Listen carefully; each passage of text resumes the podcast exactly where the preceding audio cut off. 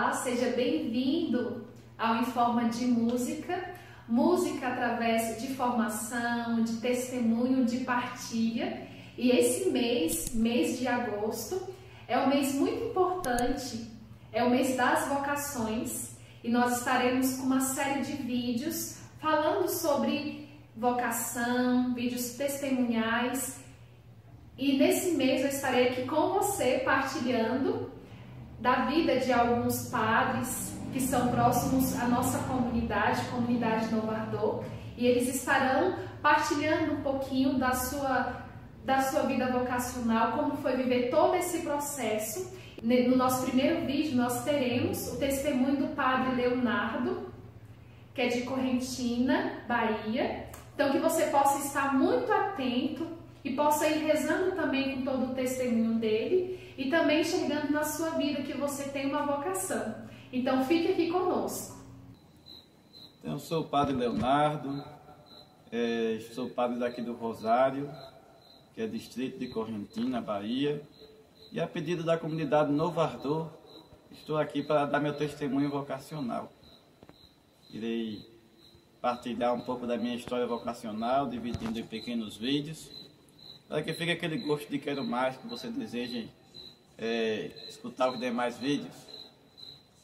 Também a história vocacional, como toda história vocacional, tem esta, este permeamento entre momentos de alegria e de espinhos no caminho, que todo vocacionado que realmente procura ser sincero ao chamado de Deus, enfrenta. Então, meu chamado vocacional começou é, mais ou menos é, aos 14 anos de, de idade. Eu vim de uma família, em sua maioria, protestante. São poucos católicos praticantes em minha família. E aos 14 anos de idade, depois de ter passeado em muitas igrejas protestantes, com aquela inquietação interior de conhecer quem era Deus, quem era Jesus Cristo, após ter ganhado um pequeno Novo Testamento em meu colégio, e ter começado a ler a história de Jesus e não conhecer quase nada sobre Jesus e ficar assim inquietado em relação a esse personagem que era Jesus. Eu caminhando nessas diversas igrejas protestantes, ia em uma, ia em outra, e não me satisfazia. Escutava as pregações dos pastores, escutava as orações, mas estava faltando algo mais que eu não conseguia saber o que era. Até que um dia recebi o convite para participar da catequese na igreja católica, pois quando era criança, embora minha mãe tivesse me colocado na catequese, ela não insistiu muito e pulava o muro da catequese e ia embora. Aí ela percebeu que não tinha muito interesse, não tinha muita é, vontade de participar da catequese, como minha mãe nunca forçou muito nada para nós, né? Não foi é, o caso da catequese que ela iria forçar ou incentivar mais, já que ela também não era frequentadora assídua da igreja não sabia tanto a importância da catequese. Mais tarde, é, nessa época da minha vida que estava tanto à procura de saber quem era Jesus, depois de ser, ter sido despertado por um Novo Testamento que recebi no colégio, e ter recebido esse convite para a catequese após passear por tantas igrejas, eu fui a uma missa. A uma missa numa capela chamada Capela Santo Antônio, da paróquia São Francisco, onde eu morava, e participando desta missa com um frei muito é, idoso, chamado Frei Mariano, de Itabaiana, lá, é, eu participei dos, dos, primeiros atos da missa e até então parecia muito com, com, um, com os outros cultos que tinha ido, né? Momentos de cântico, pedidos de perdão, louvor, embora os protestantes não tenham essa liturgia muito clara, mas esses cânticos de perdão, de louvor, de iniciais, em todo culto possui. Então, até então, para mim, era tudo semelhante, já que eu não conhecia quase nada da liturgia católica, nem da, do culto católico. Aí, tendo participado daqueles primeiros momentos, eu disse: até aí está tudo parecido. Aí vieram as leituras, primeira leitura, Salmo, segunda leitura, já que era um dia de domingo, E aí surgiu o desmascarado da primeira mentira dos protestantes, que dizia que os católicos não leem a Bíblia. Então lá nos protestantes muitas vezes eles liam um capítulo da Bíblia e ficavam remoendo aquele capítulo, repisando, rebatendo aquele único capítulo. Enquanto na igreja católica eu reparei que em um culto só nós tínhamos lido já duas leituras bem densas, né? Uma do Antigo e outra do Novo Testamento, mais um, um salmo, e em seguida vieram, veio o Evangelho. Né? Então, era um alimento completo bíblico. Né? Leituras do Antigo Testamento misturadas com leituras do Novo, né, que tratavam de um mesmo tema. Tendo participado destas, destas leituras, aí vieram, veio o credo, né? as preces, como nós conhecemos, e aí começou a surgir a diferença um pouco do culto protestante. Começou o ofertório, até então estava bem semelhante, essa parte da coleta, dos, do, da, das moedinhas, assim como também tinha nas igrejas protestantes, a coleta do, do dinheirinho. Aí começou a, a realizar-se algo novo, que foi a celebração no momento eucarístico, que eu não sabia o que era direito, porque tinha ido à missa levado por meus pais, muito pequeno, não entendia direito. Então o padre começou com o primeiro convite à oração, a oração, a oração, quando disse orar, irmãos e irmãs, e o pessoal parece que redobrou a atenção na missa, e aquilo me deixou assim, já fascinado já por aquele momento, que eu não observava nas igrejas protestantes acontecer. Tinha participado de algumas ceias na igreja protestante, que representam a última ceia de Jesus, mas não tinha reparado aquela dada importância que o povo católico deu quando o padre convidou a oração no primeiro momento de se orar, irmãos e irmãs. E aí o pessoal redobrou a atenção e o silêncio pairou sobre aquele lugar. Até as criancinhas que eram muito educadas na fé, não se ouvia nem um pio das crianças. Todo mundo com os olhos fitos no altar. E eu também fazia o mesmo. Aí tendo começado a oração eucarística, a liturgia eucarística, né, cantado o santo. E o padre começou a dizer as palavras, que são as palavras núcleo da consagração. Naquele momento, naquele instante em que ele fez isso, todo o pessoal caiu de joelhos. E eu que não sabia também nada do que era, fiquei parecendo aquele pessoal que vai participar de um banquete e não sabe comer direito com os garfos que estão ali, fica olhando para os outros para ver como é que se come para comer junto. Então também caí de joelho, também fascinado junto com aquele povo, por aquele ato e com os olhos fixos no altar e no sacerdote, que disse aquelas palavras. Enquanto ele estava pregando, fazendo todos os outros atos, parecia como um pastor protestante qualquer. Mas naquele momento eu senti como se tivesse algo é, nele diferente, como se ele tivesse transfigurado quando ele começou a dizer aquelas palavras de Jesus. Hoje eu sei bem entender o que eu estava vivendo, a experiência de fé que eu estava vivendo, mas no momento eu não entendia completamente nada. Eu só ficava fascinado diante daquele mistério, ajoelhado junto com os demais em silêncio, escutando aquelas palavras belíssimas que Jesus disse na última ceia.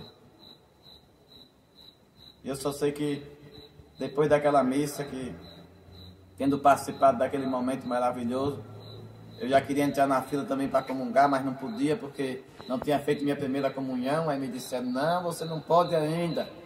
Eu senti aquele gosto de tristeza, amargor um pouquinho na boca. Aí sentei no meu lugar. Aí me disseram: Mas você pode fazer uma comunhão espiritual, pode fazer silêncio e agradecer a Deus por ter recebido a palavra dele e pedir a Ele a graça de um dia também receber a Eucaristia. Que eu nem sabia direito o que era. A grandeza, o maior tesouro da igreja, do seu corpo e do seu sangue, mas queria receber. Tendo acabado aquela missa, eu perguntei ao padre, e aí? Quando é que vai ter outra dessa aqui? Aí ele respondeu, daqui a um mês, aí vai demorar tanto. Não tem outro lugar para ir não, para participar dessa outra. E ele disse: Você pode ir na igreja, lá no centro, que tem missa todo dia. Tem dia que tem duas e tem dia que chega a ter três. E tem também várias igrejas no centro de Alagoinha, na zona urbana, que tem missas durante o dia, durante a manhã, durante a tarde, durante a noite. E eu fiquei entusiasmado aí. Procurei saber os horários com eles das missas. E na segunda-feira, toquei o pé para o comércio e fui participar dessas missas. Tendo participado de uma missa no, na segunda-feira, procurei saber onde tinha outra e fui na outra também, no mesmo dia. Aí procurei saber onde tinha outra também. No dia seguinte, no dia seguinte estava eu lá de novo indo para outra missa. E aí quando terminou essa, essa, essa terceira missa que eu participei, eu perguntei ao padre, e aí? Como é que faz para eu fazer isso aí também, como vocês estão fazendo? Ele o quê? Fazer isso aí, é. eu não sabia direito celebrar, nem, nem, nem que não poderia dar aquilo. Dirigir assim esse culto como você dirige, primeira linguagem é protestante, né? Ele celebrar, celebrar a missa, ele acha muito tempo, é muito tempo de estudo, muito tempo de discernimento, muita calma. Entendeu? Comece a participar primeiro, comece a vivenciar a fé da igreja e depois a gente pode ver isso aí. Aí depois disso, né? Seguiram-se os encaminhamentos que começaram a se dar da minha vocação. Né? E eu fui descobrindo, pouco a pouco, o chamado. Aí nós podemos continuar no próximo vídeo um pouco mais dessa história. Olá, então você que está acompanhando essa primeira parte do testemunho do Padre Leonardo, eu te convido a ficar um pouquinho mais para podermos cantar juntos, para podermos meditar de uma música que lembra esse testemunho, essa primeira parte do testemunho do Padre Leonardo e a música é Coragem, do Valmir Alencar. E o padre, no, nessa primeira parte do testemunho, ele fala que o seguimento a Jesus, seguir uma vocação, tem muito, muita alegria, tem também os espinhos, e é preciso muita coragem para perseverar, para estar nesse caminho. Então, que você possa também agora, junto comigo, meditar nessa música, cantar também pedir a Deus esta coragem para que você também consiga viver a sua vocação.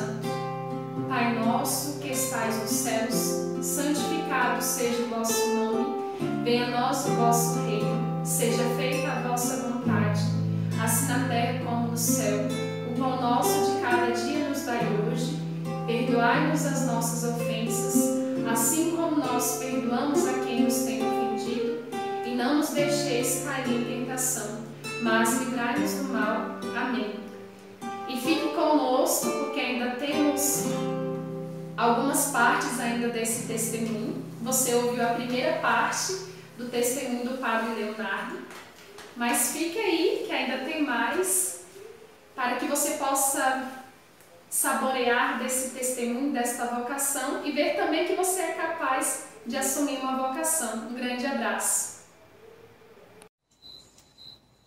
Então, caríssimos irmãos, né? Nós estamos aqui para o segundo vídeo, contando um pouco mais da minha caminhada vocacional.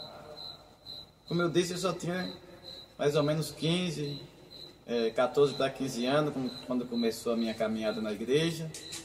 Entendeu? Tendo vindo de uma família de muitos protestantes, a maioria, e boa parte de católicos que não praticavam a fé.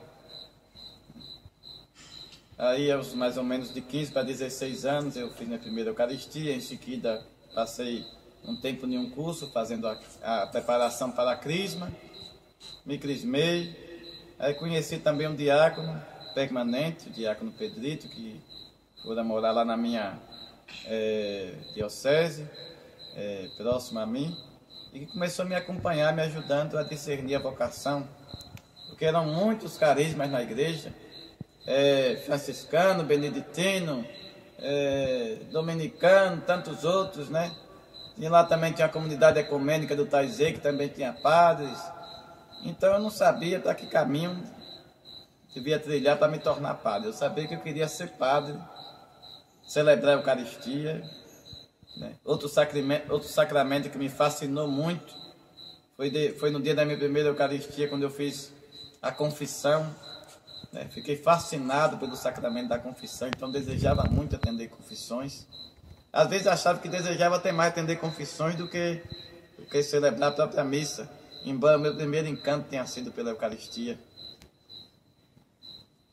Mas, como a vida só segue de acordo com o curso normal, né? Só tinha 15 anos, né?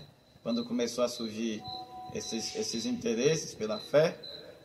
E aí Tendo, tendo participado da, desses sacramentos, recebido os sacramentos da Eucaristia, da confissão, da crisma, eu tive que terminar os estudos de ensino médio para depois ingressar no seminário. Então, a partir daí, eu comecei a participar mais ativamente da vida da comunidade, participando dos encontros de casa em casa, né? naqueles encontros de, de Semana Santa, encontros é, de Natal, encontros é, que eram enviados pela CNBB, e depois, através do diácono Pedrito, né, conheci a renovação carismática católica. Era um, um movimento que me passaram muito preconceito, falaram muito mal dele, criticavam muito o padre Marcelo Rossi naquela época, porque dizia que o padre Marcelo Rossi acabava com a liturgia, e PPP falavam mal dele, falavam mal da renovação, que dizia que era um bocado de doido né? Só ficava pulando, gritando dentro da igreja, fazendo barulho. E eu era carregado de preconceito da renovação. Mas o diácono Pedrito me ajudou a tirar esses preconceitos da renovação de minha cabeça. Né? Ele me convidou aí a um louvor num grupo chamado Anuncia-me. E nesse grupo Anuncia-me, comecei a participar dos louvores, dos momentos de, de, de oração que, era conduz, que eram conduzidos. Depois entrei em contato com, com, com, os, com os dons do Espírito Santo, né, conhecendo um pouco dos dons, mas até então não, é, não, não recebi, não tinha recebido assim o despertar desses dons. Até que um dia o grupo Anuncia-me é, promoveu um, um, encontro chamado é, Avivamento do Espírito Santo e eu participei desse encontro. Né? E nesse encontro que eu mais pedi a Deus era para ter essa experiência do despertar dos carismas, do chamado batismo no Espírito Santo, efusão do Espírito Santo. E participei do encontro todo, né? É, senti um calor no coração muito grande, é, chorei muito, mas nada daqueles dons que todo mundo recebia. Os dons das manifestações dos dons não, não recebi, não senti nada. Aí, tendo recebido é, esse encontro com muito amor, com muito carinho, fui para minha casa, ainda rezando, cantando, agradecendo a Deus pelo encontro. E no caminho de volta para casa, né, caminhando, para chegar em casa, depois tinha uma parte do percurso da minha casa que, vinha, que era caminhando, depois que soltava do ônibus. Comecei a sentir aquela vontade de rezar muito forte, comecei a rezar. E comecei a rezar em línguas no, no caminho, de volta para casa. Fiquei meio assustado, com medo de me chamar de doido no caminho, quando eu comecei a receber aqueles dons lá no meio do caminho de volta para casa, enquanto cantava e rezava. Cheguei em casa numa alegria muito grande, entrei para, para o quarto e comecei a rezar novamente. Aí minha mãe veio de lá para cá, menino, tu tá doido, menino, o que é que tá acontecendo? Minha mãe nunca tinha visto as manifestações de dons, de carismas, do Espírito Santo, dom de línguas, essas coisas. Então, ela ficou meio assustada no começo, começou a perguntar um a outro o que era aquilo, né, que estava acontecendo comigo, né? E logo depois de ter vivido essa experiência de batismo no Espírito Santo, também conheci a comunidade católica Maranatá, que era um, uma comunidade de vida e aliança que tinha na minha terra, que ainda não tinha recebido a aprovação diocesana, mas tinha recebido permissão do bispo para atuar como missionários trabalhando, na, trabalhando na, nas paróquias. Fiz também um vocacionado nessa comunidade com o desejo de ser um padre que vivenciasse os carismas do Espírito Santo, como eu via na Canção Nova, via em outros, em outros canais de televisão, Padre Eduardo Douglas, Padre Jonas Abib, me inspirava muito neles, Padre Léo, meu xará, que hoje é servo de Deus. Ficava encantado com o mover do Espírito Santo na vida desses padres.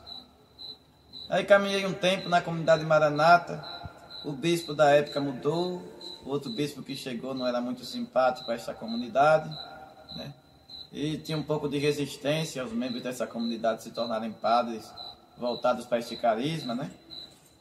Aí foi quando eu ouvi falar de Dom Alberto Taveira, falar de Dom Alberto Taveira, que era o bispo da Diocese de Palmas e que aceitava jovens que queriam fazer essa experiência de se tornarem padres é, e não deixarem de lado o carisma de renovação que tinham vivenciado quando ainda estavam no vocacionado ou na sua vida cristã como um todo. Comecei, conversei com o meu bispo emérito, que apoiava muito a renovação carismática, que apoiava a comunidade de vida que eu, que eu participava. Essa comunidade não tinha condições de manter mais um seminário, mais um, mais um no seminário, que já tinha um jovem no seminário se preparando para ser padre. Aí eu é, decidi, juntamente com Dom Jaime, que era o meu diretor espiritual na época, me, me ajudava muito, a procurar o Dom Alberto Taveira.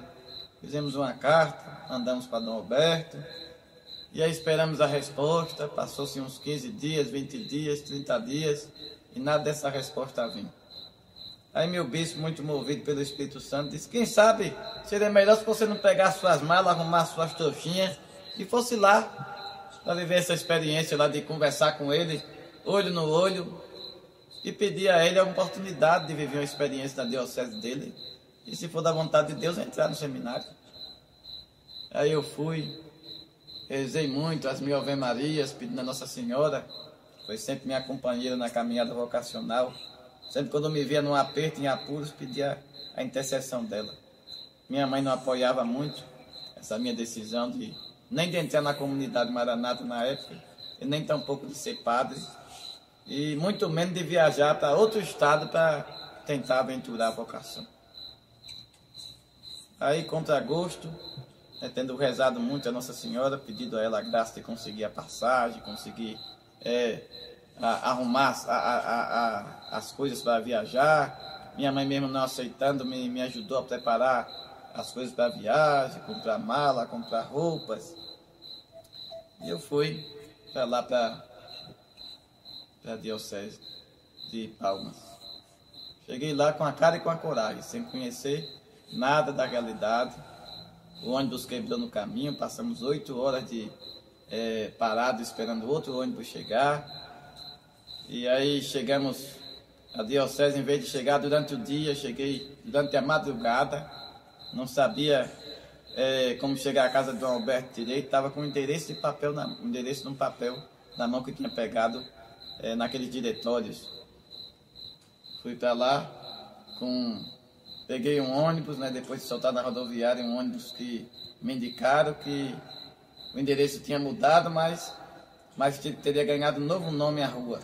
E fui perguntando ao pessoal do ônibus se alguém conhecia aquela rua, aquele lugar.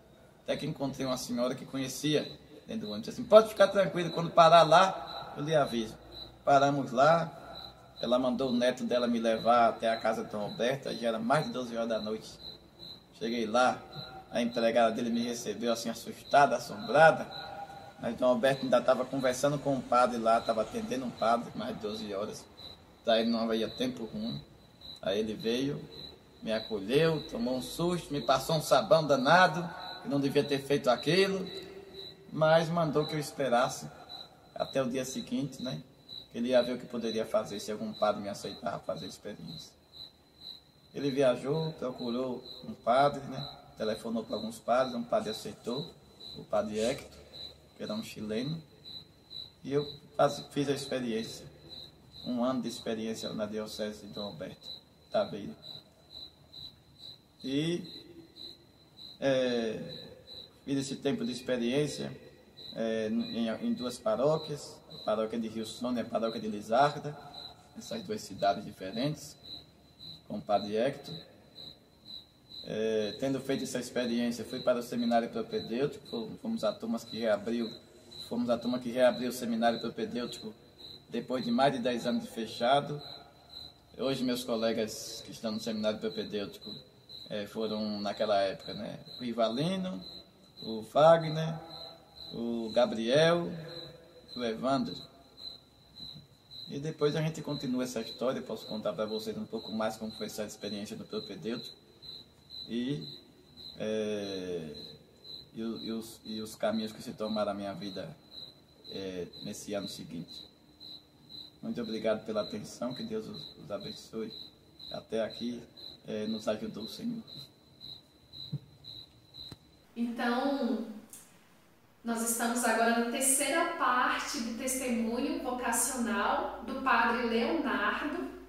E agora quero partilhar com vocês uma música que faz parte dessa terceira, dessa terceira, desse terceiro relato do testemunho do Padre Leonardo, que é um consagrado para amar. Quando nós estamos trilhando um caminho vocacional, quando nós vamos assumindo a nossa vocação, nós vamos encontrando muitas dificuldades, mas precisamos ter a certeza de que Deus está conosco e renovar sempre o nosso sim.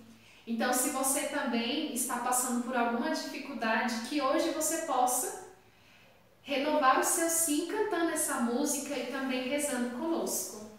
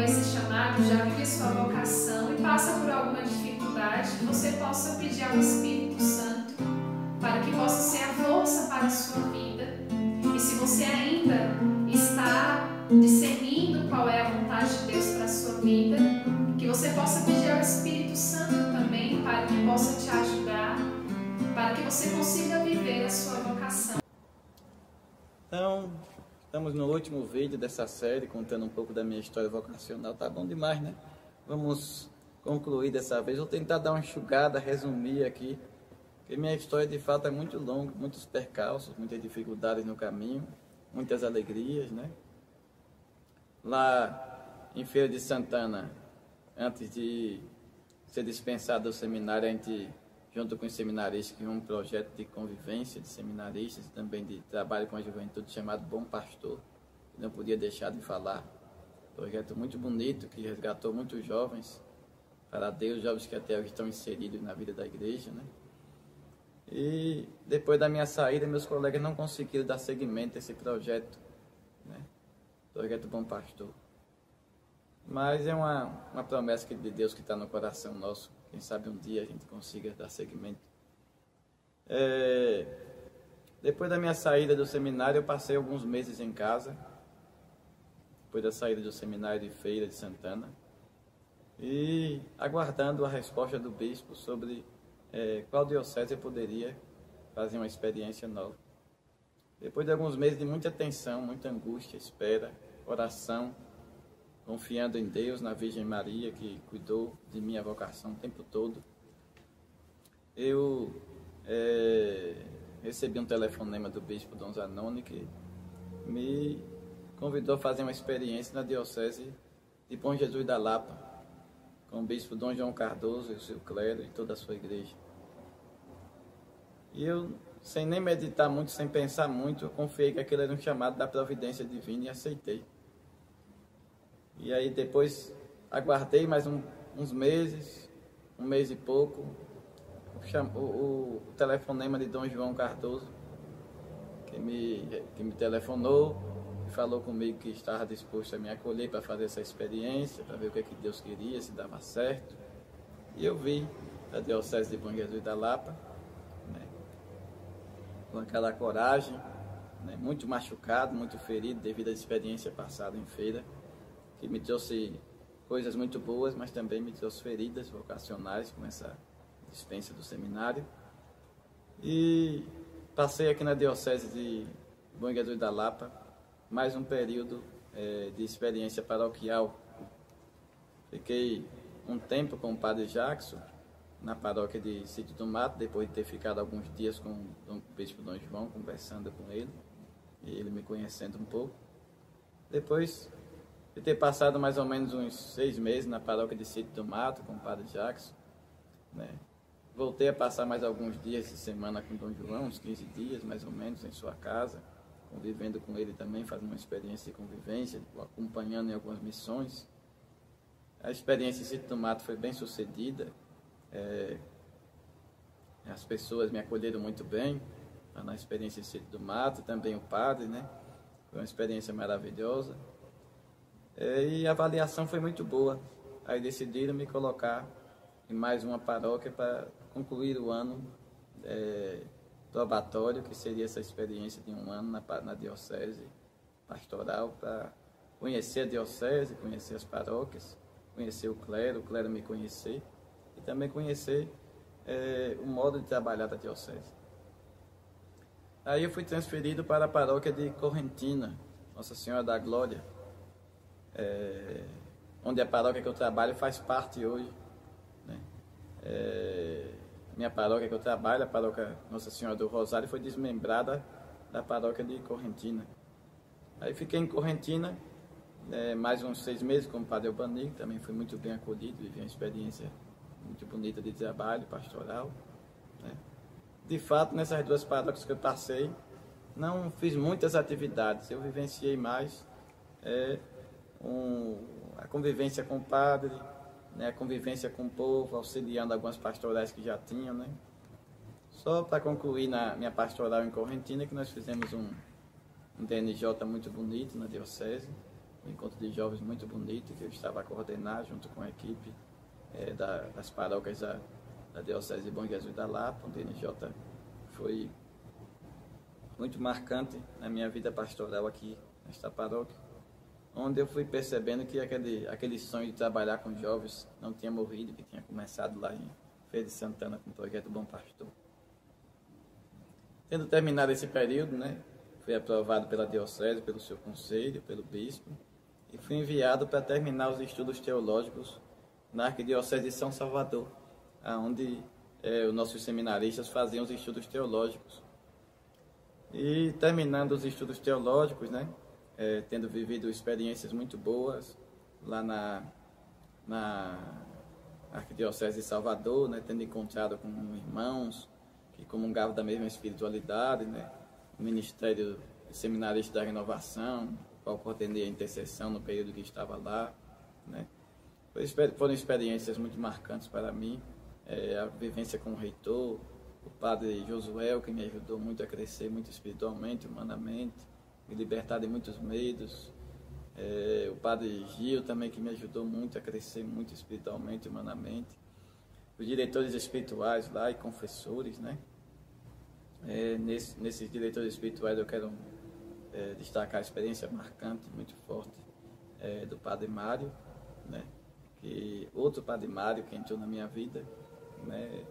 O padre Mário, é, que é o pároco de uma das paróquias ali daquela área ali de, da diocese, que hoje é a diocese do Recôncavo, né? É, baiano, né? Então, ele me ajudou muito nesse processo, Padre Mário.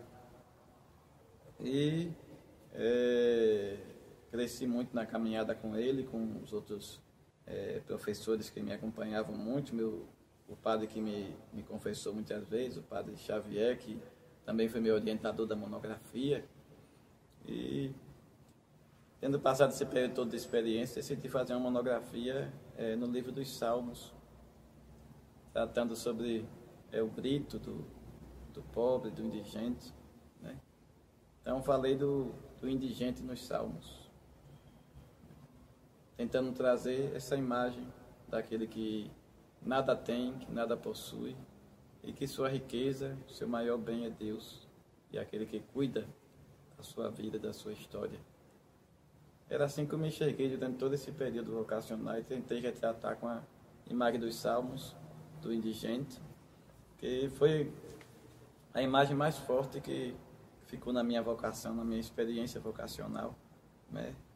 Essa imagem de mim, que é, me, ve me vejo como esse pobre de Deus, esse mendigo de Deus, como diz Santo Agostinho, que está é, totalmente dependente dele, da sua misericórdia, do seu amor, do seu amor providente.